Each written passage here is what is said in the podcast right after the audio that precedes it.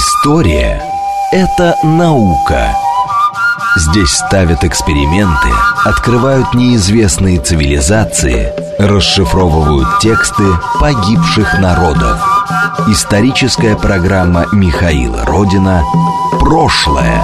Еще вчера мы этого не знали.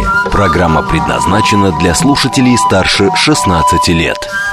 Всем привет, это программа «Прошлое». Меня зовут Михаил Родин. Мы здесь рассказываем о новостях исторической науки. И на этой неделе мы продолжим, так сказать, разбирать по частям Новгородскую конференцию, которая не так давно прошла, не поверите, в Новгороде. А, для тех, кто прослушал предыдущие программы, это одна из легендарнейших научных конференций в российской исторической науке. А в этом году она проходила уже в 35-й раз. Это большое мероприятие, на котором специалисты со всей страны собираются и обсуждают вопросы не только новгородской, но и, скажем так, северно-русской средневековой археологии. И вот сегодня мы поговорим об одном из докладов, который упоминался в нашей прошлой программе. Сегодня мы будем говорить о докладе, посвященном а, находкам а, частей судов новгородцев, а, соответственно, на новгородских раскопах. Сейчас у нас на связи Марк Айворович Степанов, сотрудник Института археологии РАН. Марк, добрый вечер. Как вы меня слышите? Добрый, добрый вечер, слышу вас хорошо. Всем привет. А, давайте, наверное, да, с двух, э, с каких-то общих эм, вводных начнем. В принципе, я так понимаю, несмотря на продолжительную историю изучения Новгорода, вообще о новгородском судоходном деле мы знаем не так уж много. Что мы про него знаем и почему э, хотелось бы больше? Э, ну, в российской науке э, подводная археология появилась не так давно, которая дает нам возможность изучать суда целиком. Сухопутная же археология нам э, по аналогии скандинавских э, памятников, где суда закопаны прям целиком, либо в болотах, где вот, э, либо в заливах, э, как в Роскильде, в Скульделе сразу шесть судов нашли. То есть нам пока такие данные не были доступны, и сухопутная археология имела в наличии только отдельные судовые детали, которые использовались во вторичном использовании, ну как это тавтология, вторично использовались в вмощении усадеб, то есть э, в настилах э, дворовых э, и в других, в подкладках срубов и так далее и тому подобное. В общем, эти категории вещей очень узкие, их мало, и не все судовые детали могли использовать вторично, поэтому мы не, весь перечень находок судовых можем иметь в сухопутных раскопах, но тем не менее они есть практически на каждом раскопе в Великом Новгороде и э, на многих других раскопах в городах, где есть мокрый культурный слой, который позволяет сохранять древесину. Вот. Тем не менее, вот, э, есть даже раскопы, где этих деталей очень много, которые могут нам дать какую-то информацию о судостроении, технологии э, производства судов, э, то есть как э, строился борт, какие силовые элементы были, как этот борт сшивался. То есть есть куча информации, которую мы по крупицам пока собираем, но тем не менее полную информацию о судах новгородцах или о древнерусском судостроении мы пока не имеем. То есть у нас есть, как говорится, это уже, наверное, устаревшая такая вот, получается, позиция, что у нас российский флот появился с Петра Первого. На самом деле нет. Нам письменные источники э, указывают кучу типов судов, начиная там от таких вот э, легендарно известных ушкуев, да, там ушкуйники, да, заканчивая уже всем известных э, судов типа ладьи, ладьи, струги, то есть и этих судов там порядка полутора десятков разных наименований. Тем не менее, как они выглядят, и какие у них конструктивные особенности, мы пока точно сказать не можем. Параллельная наука, сейчас закончу, параллельная наука как этнография, нам не дает, э, во-первых, это местечковая то есть там мы, мы знаем, как выглядят кижанки. То есть суда 17, 18, 19 веков мы можем как-то еще э, разжевать и представить, потому что они сохранились у нас в некоторых э, уголках, э, особенно русского севера, северо-запада нашей страны, да, то есть в Карелии, Архангельской области и в Мурманской, э, где до сих пор традиционное судостроение существует, но тем не менее это лодочки, это не корабли не суда крупные, которые э, могли форсировать э, путь из варяг в греки или великий волжский путь. Поэтому вот археология пока для нас вот это единственная, единственная э, источниковая база, которая может восполнить вот этот пробел в исторической науке судостроения. А почему, собственно, письменные источники, изобразительные источники нам мало дают по этому поводу информации? Письменные источники у нас скудны э, в том плане, что это в основном официальные э, либо летописи, либо уже более... И они никакой подробности не несут. В лучшем случае количество судов, их тип – но как эти суда выглядят, мы можем только догадываться. Нормальные уже источники как раз начинаются с конца 17 века, где уже указывается, вот, по сути, с Петра. То есть немножко э, э, перед ним еще вот, источники начали появляться со второй половины 17 века. Вот, и там уже расписывается, сколько нужно досок, сколько нужно, какие нужно якоря. То есть э, появляются законодательные документы, которые говорят, на какой тип судна, как этот тип судна выглядит, сколько на него стройматериалов надо, и даже как, какой э, размер якоря якоря и сколько этих якорей должен, должно нести это судно. До этого письменные источники нам такой информации не дают. Изобразительные источники, они очень условны. То есть, э, э начнем с того, кто рисовал э, этот источник. Э, э, это мог рисовать, вот как вот знаменитый кирпич э, с церкви Успения э, Сволотого поля, где изображен, э, изображено судно с э, двумя с экипажем из двух человек, один с мечом гордо на носу, другой с рулем на корме есть куча судовых элементов, особенно интересно рангоут такелажда, который даже в археологии не попадается практически вообще. Вот. Но тем не менее, кто рисовал это судно? Э, даже по э, его виду мы не можем э, соотнести это грек рисовал, то есть из Византии, либо это скандинавское судно, потому что оно несет черты и одного, и другого. Но, тем не менее, точно мы не можем сказать, да, это вот скандинавские типы судов, это российские типы судов, там, э, русские, так сказать, да, либо греческие. Мы об этом сказать не можем. Эти схематичные изображения, они не дают нам э, информации стопроцентной. Хорошо, давайте тогда перейдем непосредственно к вашему докладу. Вы рассказывали о конкретном э, раскопе, о Дмитриевском раскопе и о судовых деталях, которые были найдены там, э, конкретно в 2020 году. Расскажите, что там было интересно. Во-первых, что это за раскоп, где он находится и почему там встречаются а, судовые детали? Ведь это, это не, даже не на берегу реки, немножко далеко от берега, там сколько-то метров, 100, по-моему, да? Это он сейчас находится недалеко, точнее, далеко от реки. В то время и гидрология, ситуация была совершенно другая. Во-первых, Волхов – это такая река, которая имеет э, очень большой перепад уровня воды от Межиня до Паводка, то есть порядка 8 метров. То есть селиться прямо на урезе воды в Межине – это, мягко говоря, неразумно. Вот, каждый год перестраиваться, потому что в летописи, которые говорят о том, что в Новгороде был э, стационарный деревянный мост, то есть перегораживающую всю реку, э, там довольно часто этот мост сносился льдом. Это городни, которые даже вот, э, как Владимир Степанов сейчас исследования свои э, проводит, то есть даже ряжевые опоры сносились, не просто свайные, а ряжевые опоры, бутованные камнем. Mm-hmm. То есть лед и вода это страшно, это повышенный источник опасности, как для купающихся, так и для жителей прибрежной зоны. Вот раскоп находится, вы правы, где-то в 100 метрах от уреза воды нынешнего, среднего, э, непосредственной близости от э, сооружения драмтеатра yeah. в Великом Новгороде. Адрес условно улица Яковлева, дом 1. Площадь раскопа э, около 130 квадратных метров, мощность культурного пластования 2,5-2,70 э, метра органических, сохранившихся, стратифицированных. И это очень, э, несмотря на такую большую мощность, это всего лишь 150 лет истории. То есть у нас датировки довольно узкие. То есть это 14, начало 14-середина 15 века. То есть есть э, дендрохронологические даты, которые по сооружениям позволяют нам датировать и перечень находок, которые сопутствуют сооружениям.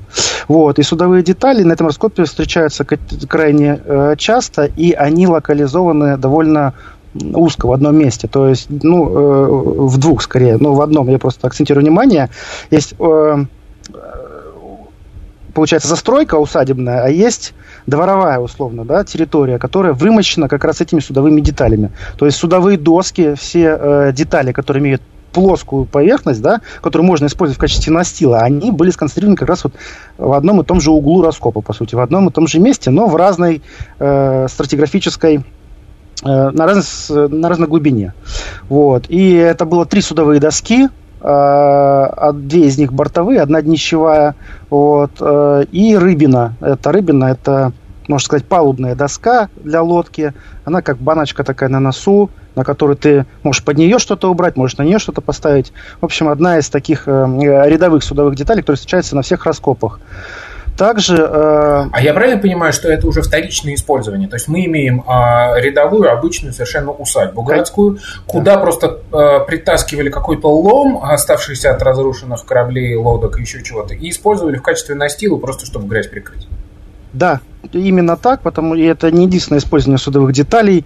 Э, я считаю, что в условиях деревянного строительства средневековых городов, ну, это, по крайней мере, на территории э, северной и северо-запада Руси, да, ну, вот, э, у нас приличный лес был вырублен за, далеко от, собственно, городской черты. Соответственно, я считаю, что глупо брезговать, даже топить судовыми деталями печи. Вот, потому что заготовка дров это тоже э, процесс такой, и поэтому, я думаю, детали, которые выброшены на берег, могут ага. быть растаскивать какую-нибудь развалившуюся лодочку э, без проблем, потому что у нас есть скобление на некоторых скобах, скобление, допустим, э, ластильных скоб. Это скобы, которые э, с, э, прикрепляют планочку, которая э, существует для герметизации швов между досок, это называется ластильное уплотнение. Вот. И эти скобы, соответственно, во вторичном, не во вторичном использовании, а в слой попадают не потому, что их там ковали, а потому что они лом, э, то есть они ломаные, там от них кончики, они разогнутые, согнутые, то есть они уже использованы. И, скорее всего, концентрация в некоторых местах усадьбы – они могли вместе с золой просто выгребаться, какие-то там скобы, которые можно на перековку отдавать, естественно, попадали туда, а мелочь всякая, она могла уходить в культурный слой вместе с золой, вместе э, с углями из печи. Так вот, и вот судовые детали, как вы видите, они, да, использовались вторично, а иногда еще и еще переиспользовались, то есть две доски из этих трех, то есть одна доска лежит, вот, э, перевернутая в качестве настила. Вот. Э, мы ее, когда уже э, из грунта подняли, перевернули ее, и на ней были следы ледоходных шипов. То есть она в зимнее время лежала одной стороной, по ней люди и ходили. Потом в какой-то период, период уже летом или ну, в другой, э, так сказать, этап ее бытования, ее перевернули на другую сторону и уже ходили по другой стороне. То же самое, еще одна судовая деталь. Следы тоже доска. шипов, вы имеете в виду те шипы, которые э, на обувь э, вниз э, да, да, да, то есть приделывали, чтобы вся, на льду не скользить, да? Она вся, ну, не перфорирована, а там оттеснена Э, квадратными такими вот, соответственно, вот размером прям следоходный шип э, вмятинками. Mm-hmm. Вот. И еще одна судовая доска, она тоже лежит э, перевернута более-менее ровной, хорошей поверхностью, а та поверхность, которая внизу, то есть, получается, задняя от нас, э, мы поднимаем, она вся выгоревшая. То есть, э, условно, это доска либо сгоревшего судна, либо она лежала в качестве вымостки, Потом был пожар на усадьбе. Э, к слову, он был не менее шести раз на этой усадьбе, и все строительные горизонты, они все выгорели. Вот нет ни одного строительного горизонта, который не был бы уничтожен пожаром. И получается, что эта судовая деталь, доска, обгоревшая с одной стороны, она могла быть не, не только э, от судна, погибшего в пожаре, но и быть в качестве вымостки, э, которая вместе со строительным горизонтом выгорела в, во время пожара и ее перевернули и опять использовали в этой же самой вымостке, только уже в другой хронологический период. Вот. А так про э, это э, я только что рассказывал про судовые детали, которые попадаются очень часто на раскопах. То есть я опустил нагели, э, да. вот эти о, о ластинных скобах я тоже говорил уже. То есть это вот именно крепеж, э, который используется элементы в крепеже судовых деталей. Две э, уникальные вещи, которые были найдены, это Э, два фрагмента э, судового дерева. Один из собой представляет доску, но она грибовидного сечения. То есть это доска узкого назначения, она могла использоваться в качестве так называемой лыжной доски. То есть есть киль, то есть это брус, который угу. берет на себя нагрузку, как позвоночник судна, считайте, да? Да. Вот. Но если судно у нас не килевое, то есть не узкопрофильное, а, допустим, барочного вида, то есть оно, э, с одной стороны, киля не имеет, но тем не менее это не баржа плоскодонная, то есть у него все равно э, вид округлый, но тем не менее есть центральная несущая доска мощная, в которую уже в паз уже упираются остальные доски. И вот эта вот лыжная доска, вероятно, вот она попалась опять же в этом рас, э, раскопе в качестве настила. У нее с одной стороны на, есть оконечность э, целая, то есть одна утраченная сторона э, оконечности доски, вторая целая. И там есть паз, крепление штевня. Штевни это конечности судна. Есть форштевень, ахтерштевень, то есть передняя и задняя конечность судна. Mm-hmm. Мы, естественно, судить по этой доске не можем, но тем не менее, вот штевни, найденные в, э, в новгородских раскопах, они точь-в-точь имеют такие же ответные э, пазы и крепления вот под такой паз в этой доске. Соответственно, можно не утверждать, а догадываться о том, что эта доска может быть основной несущей доской вот этого судна, центральной, вот, так сказать, мидель доской, э, днищевой. Вот. А второй элемент судна э, тоже, мы о нем можем говорить только условно, что он судовой, потому что э, есть судовые детали, которые мы видим во вторичном использовании, есть судовые детали, которые э, недоделанные, то есть заготовки. На раскопе mm-hmm. было найдено э, не, не несколько, допустим, лодочных шпангоутов, которые не имеют следов использования вообще. Но опять же имеют следы пожара. Шпангоут это что-то типа пружины, да, такое, которое Шпангоут – это поперечное ребро э, жесткости судна. То есть, если киль у нас это позвоночник, то шпангоуты – это ребра. Вот. И, к слову, вот о той доске, о которой я говорил, нищевой, единственное, что вызывает сомнение, это расстояние между нагельными отверстиями, между группами нагельных отверстий, то есть шпангоуты крепятся, силовые элементы все крепятся на нагеле. Вот. Соответственно, расстояние между шпангоутами называется шпация. То есть это ну, расстояние между рядами наших ребер, допустим, да, у судна да. то же самое. Вот. И вот эта шпация очень э, имеет большой промежуток. То есть э, средний размер у нас э, условно от 6 от 40 до метра расстояние между шпангоутами, там до полутора метров длина.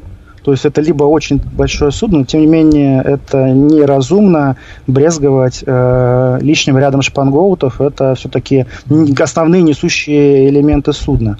Так вот, э, вернусь ко второй интересной э, судовой детали. Если представить, что э, рангоут состоит из мачты и реи, да, вот, э, то есть есть м, парусное вооружение, естественно, парового никакого тогда не было. Вот парусное вооружение состоит из рангоута и такелажа. Вот рангоут это вот несущие элементы вот, э, самого парусного вооружения. То есть это мачты и реи.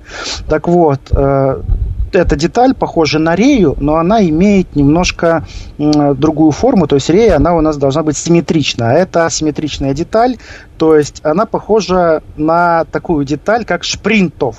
То есть это, по сути, та же рея, только рея у нас идет для прямого паруса, то есть квадратного, а, а, размещенного поперек оси судна. Да, а как вот на викинских кораблях мы видим стандартное, да, такое? Да, да. Угу. А вот это, если представите яхты, которые имеют косой парус, то есть у них парус э, размещ... располагается на судне э, вдоль, получается, оси. Вот. И вот этот шпринтов суще...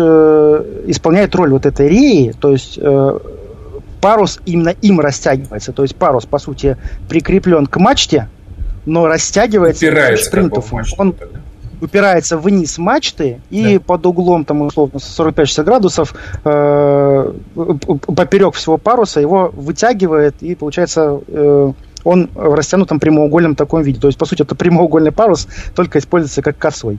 Угу. Вот. И э, особенности и черты вот этого шпринтового, все вот они вот э, говорят о том, что эта деталь может именно быть именно этим элементом судна. Вот. А в сухопутной археологии э, детали рангоуты и такелажи это крайне редкие э, вообще штуки, которые в принципе во вторичном использовании не могут э, нигде использоваться. То есть, я говорю, во вторичном использовании у нас используются либо массивные элементы, это э, фрагменты киля, фрагменты штевней, которые могут использоваться в качестве, допустим, подкладок под срубы. Вот. А плоские элементы, типа судовой обшивки или днищевой, они используются в качестве мощения. Все остальное, в принципе, во вторичном использовании никак не может э, использоваться разумно, кроме как там в качестве дров. Вот. И последняя находка, очень шикарная, которая э, найдена на этом объекте, это большая бухта веревки толщиной более 5 сантиметров. Эм, это очень толстый канат, э, чтобы вы понимали, веревочку до там, 2 сантиметров э, любой человек, который умеет плести веревки, может на коленке сделать. Uh-huh. А в три раза больше, то есть 6-5-6 сантиметровый канат сплести, это требуется и специальный э, инвентарь, то есть инструменты, и самое главное, довольно приличное количество людей. Вот на, в докладе я даже показал несколько гравюр, где вот э, именно показывается, как такие канаты судовые плетутся. Да, вот. И помимо толщины. И помимо толщины э, впечатляет э, объем вот этого в целом этой бухты, то есть она э, по некоторым подсчетам, от 100 до, до 300 метра веревки она может в себе быть. Веревка поднята, отправлена на консервацию. Разворачивать, конечно, эту бухту никто не будет. Все-таки это органические материалы, они скорее развалятся. И, uh-huh. и ее можно консервировать только в таком виде, какой она найдена. Но, тем не менее, такой объем э, веревки слишком много не для лодки, а даже для нормального средневекового судна. Поэтому это слишком много для якорных концов, слишком много для такелажа, так что, скорее всего, она либо э, в качестве использовалась в качестве э, товара, то есть хозяин усадьбы на отрез продавал там условно э, веревку, которую откуда-то привез. Вот, или где-то купил по более низкой цене. Либо он производил эту веревку на усадьбе. Но об этом мы заявлять не можем, потому что у нас нет ни единой находки, свидетельствующей о том, что э, он это делал. То есть инвентаря-то нету. Но тем не менее на э, усадьбе есть куча заготовок судовых, ну, в частности, лодочных даже. Не, не скажу, что это прям суда большие, это скорее лодочки и большое количество дегтя э, прямо в самом культурном слое. И бересты. То есть деготь производится из э, бересты вот, и служит в качестве герметика для судового дерева. Ну, не только для судового, там, для бочек даже это используется, но тем не менее такое количество дегтя используется скорее для судостроения. И деготь это тоже не очень дешевый продукт. Угу. Вот, э, так что все-таки косвенно мы можем говорить о том, что это усадьба не рядового новгородца, вот, а человека, который, по крайней мере, имеет какое-то отношение э, к, мореху, к судоходству. Хорошо. То есть он, конечно, а... не рыбак, но либо торговец, либо скорее торговец. У нас остается примерно одна минута до конца этой части эфира, и я, наверное, сейчас задам вопрос, который мог бы, в принципе, стать темой для отдельной программы, но давайте попробуем а, сконцентрироваться конкретно тогда на этих конкретных этих находках и конкретно на этой усадьбе. Судя по этой усадьбе, как выглядело а, судостроение а, Новгорода средневекового? Какие суда вот мы можем восстановить по тем находкам, про которые вы сейчас рассказывали? То есть э, суда, э, это, конечно, вопрос такой, эм, больше философский, чем научный, потому что здесь все зависит от, от больной фантазии исследователя, как он может интерпретировать сами находки, да, то есть из, вот, вот по тем элементам судовым, которые мы можем э, найти, то, в принципе, э, суда типа СОИМ, которые у нас сохранились, кстати, вот до э, наших дней, ильминские СОИМы, вот вид судна примерно вот такой же. То есть, начиная с э, бортовой обшивки, то есть ластильные скобы, форма борта, нагельные отверстия и так далее. То есть, это все вот стандартные вещи, но, тем не менее, парус нам уже может сказать о том, что это просто усвоим именно такой парус, о котором вот я говорил вам буквально две минуты назад, уж шпринтов, да. в принципе, Сойм имеет именно такое парусное вооружение. То есть, э, а Сойм а у это нас более это... совершенное парусное вооружение, чем обычный прямоугольничек, как у викингов. То есть, это следующий какой этап развития, э, Да, то есть он э, для быстроходных судов э, специально сделан, то есть не тяжелых, а быстроходных судов. Но эти суда могут быть использоваться как в, рыб, в рыбной ловле, так и в торговле. Вот, поэтому, в общем, тип сойма, вот типа того, то есть это ладьевидно-барочное такое судно, не знаю, как его назвать, то есть у него такого прям типа-то нету, то есть это тип сойма. Хорошо, поищем э, картинки, попытаемся понять, как это В докладе, в докладе есть там картинка, да, сойм. Хорошо, спасибо вам огромное. Я думаю, что... что этот ваш доклад э, и вот то, что мы сейчас поговорили, это повод вообще обсудить как-нибудь, собраться более широко, что называется, что мы знаем про новогородскую средневековую судостроительную технологию на более широком, что называется, материале. Спасибо вам огромное. Это был Марк Айворович Степанов. Мы говорили о его докладе на Новгородской конференции. После новостей вернемся, никуда не уходите.